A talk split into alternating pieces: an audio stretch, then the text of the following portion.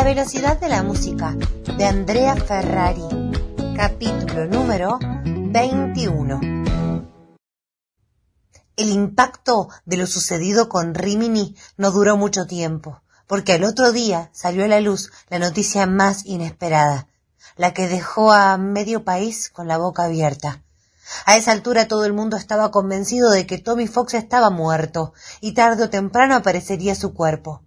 Por eso, en un primer momento, muchos creyeron que la noticia era en realidad un chiste de mal gusto, una mentira que había echado a rodar con algún éxito algún bromista. Empezó a circular poco antes del mediodía. Por la ausencia de dos profesores, Sol había salido del colegio a media mañana y llegó al diario a esa hora temprana en que la redacción siempre le resultaba un lugar extraño y algo inquietante. Con poca gente, los televisores aún apagados y amplios sectores oscuras. Se imponía un silencio que por algún motivo llevaba a los pocos presentes a hablar en murmullo. Más que una redacción, se parecía a un teatro sin actores. Estaba conversando con la chica de la recepción cuando Juárez pasó corriendo por al lado de ella, literalmente corriendo, y se metió en la redacción. Ella lo siguió, curiosa por saber cuál era el incendio que había que apagar. Cuando se acercó, él no le quiso hablar. Con una mano pasaba los títulos de los cables en una agencia de noticias y con la otra sostenía el teléfono. Poco antes le había llegado el rumor e intentaba confirmarlo. Juárez era por entonces uno de los pocos periodistas del diario con suficiente juventud, ambición y ansia de fama como para conservar la excitación de la gran noticia y la emoción de ver su nombre impreso al día siguiente. Solo apostaba a que terminaría yéndose a la televisión, donde había más protagonismo y más dinero. Cuando encontró lo que buscaba, saltó de la silla. ¡Mierda! ¡Era cierto! Había gritado sin darse cuenta. Sol se acercó a la pantalla y leyó el cable. Estaba fechado seis minutos antes. ¡Urgente! Tommy Fox está vivo. Lo afirma la productora de sus shows. Sigue ampliación.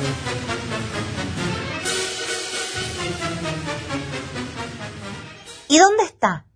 No sé, dijo Juárez mientras buscaba en la agenda de su celular los números de la productora Showbiz. Tenía tres, pero durante cinco eternos minutos todos dieron ocupado. Seguía intentándolo cuando se le ocurrió revisar su correo electrónico.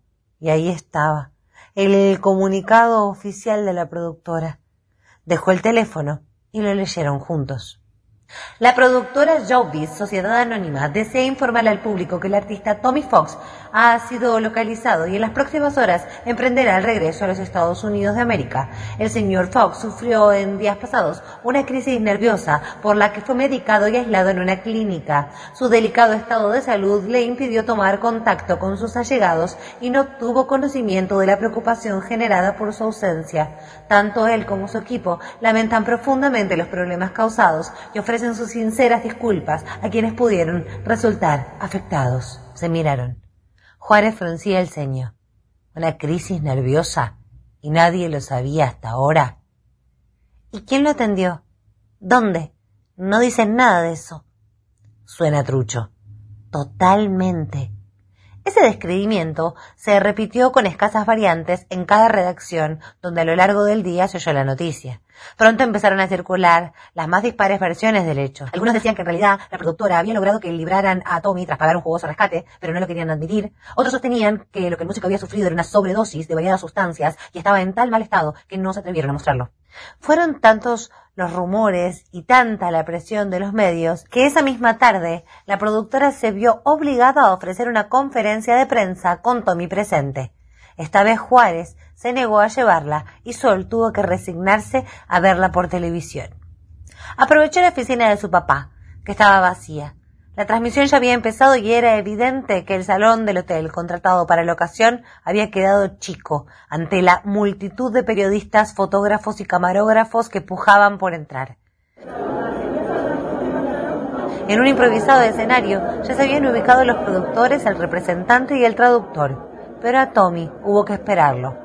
Cuando finalmente entró, acompañado por sus guardaespaldas, se oyó una exclamación colectiva y los fotógrafos dispararon al unísono. como en un pelotón que recibió la orden de disparar. Él levantó una mano con un gesto incierto, que podía ser tanto un saludo como un pedido de clemencia ante esas luces que lo cegaban. Se lo veía raro, muy delgado, incómodo. La cámara lo acercó a los televidentes hasta un cruel primerísimo plano. Su piel estaba muy blanca, quizás lo habían maquillado. Llevaba un gorro de beisbolista azul que echaba sombra sobre sus ojos y la boca fruncida en un rictus que le daba una expresión diferente. Amarga, pensó Sol. Julio Luzani, un directivo de la productora, tomó el micrófono. Por favor, por favor, pedimos a los fotógrafos unos minutos de calma. Ahora Tommy va a leer una declaración que preparó que será traducida en simultáneo.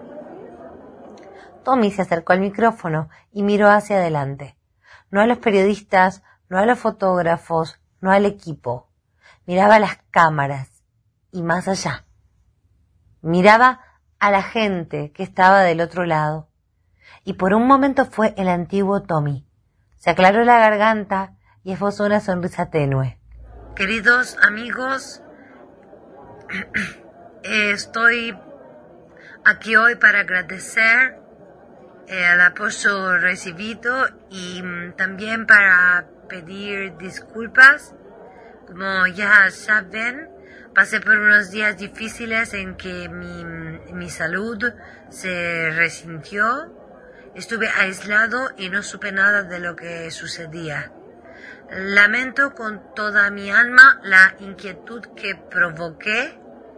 Eh, le pido perdón a mi público, a mis eh, queridas Fox Girls, a, Daniela y a Marcela em, por, por todos los problemas causados.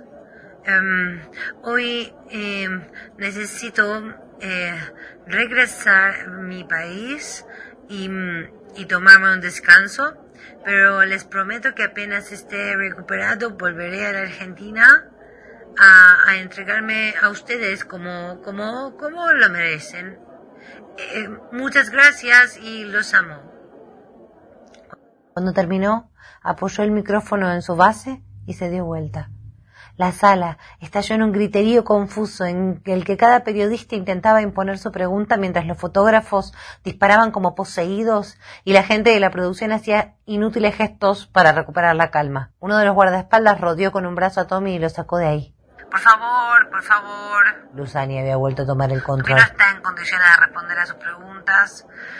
Eh, por eso lo vamos a hacer nosotros. Les ruego que levanten la mano y alguno de los asistentes les va a acercar un micrófono. La primera fue una pregunta radial. ¿Dónde estuvo Tommy todos estos días? En una pequeña clínica de la provincia de Buenos Aires. No estoy autorizado a revelar el nombre. Les ruego que sepan entender que esto es un tema de salud y es privado. Otra mano se levantó.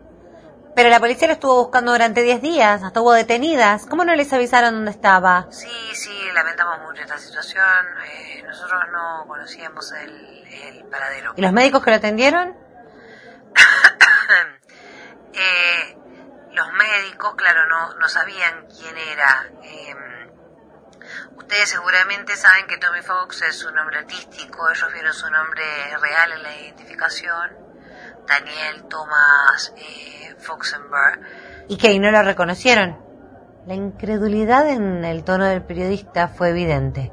No, eh, no, no lo reconocieron. Tommy estaba sufriendo una crisis y los médicos se concentraron en, en, ayudarlo. ¿Cuál es exactamente el problema de salud que tuvo Tommy? Nuevamente les ruego que entiendan. La expresión de Luzani mostraba disgusto. Es una cuestión privada. Eh, como ya dijimos, la salud psíquica de Tommy estuvo afectada. Bueno, señores, eh, les agradecemos su tiempo y su presencia. La mano de Juárez llevaba alzado un rato, pero nadie le alcanzaba el micrófono. Decidió gritar su pregunta. ¡Luzani! Había una persona con Tommy esa noche. El que lo llevó en auto cuando salió disfrazado del hotel. Él tenía que saber. ¿Quién es? ¿Cómo no avisó lo que estaba pasando? Luzani volvió a acercarse al micrófono con un gesto irritado. Es uno de nuestros asistentes de producción y no dijo nada porque Tommy le hizo prometer que iba a mantener silencio sobre su situación. ¿Ok? Sin duda fue una decisión equivocada, pero sus intenciones eran muy buenas. Vamos a terminar acá. Una voz surgió del fondo. ¿Y cómo se relaciona esto con la muerte del fotógrafo? El tono de Luzani fue gélido. No se relaciona de ninguna manera. Tommy no tuvo nada que ver con ese episodio. Gracias por venir. La gente siguió gritando, pero fue inútil. No hubo más respuesta.